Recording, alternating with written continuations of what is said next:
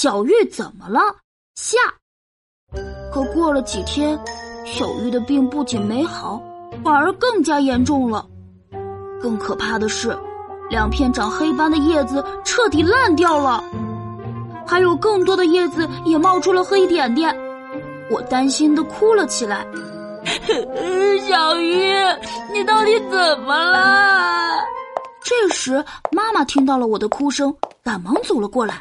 哎呦，琪琪，你怎么了？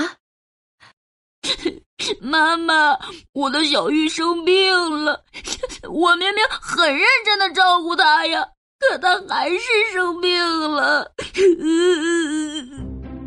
别哭了，琪琪，我们一起帮小玉治病吧。先告诉妈妈，你是怎么照顾小玉的？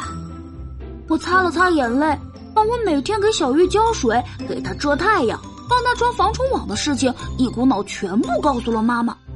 妈妈听完后，轻轻拍了拍我的小脑袋。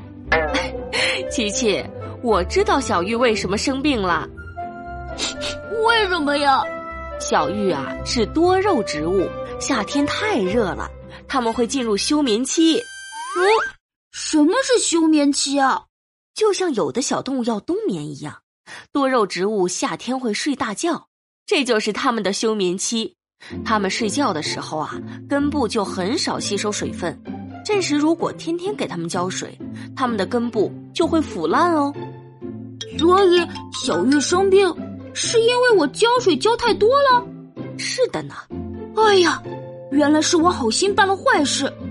小鱼夏天在休眠期呢，不需要那么多水。这下我记住了，我赶紧拆开防虫网，让妈妈帮小鱼治病。琪琪，小鱼的生命力很顽强，只要帮它把生病的地方去掉，再换些干净一点的泥土，它很快就能好起来哦。太好了！不过琪琪，你可别再给它浇水了。等到凉爽的秋天，小玉苏醒之后，就可以正常浇水了。嗯，我记住了。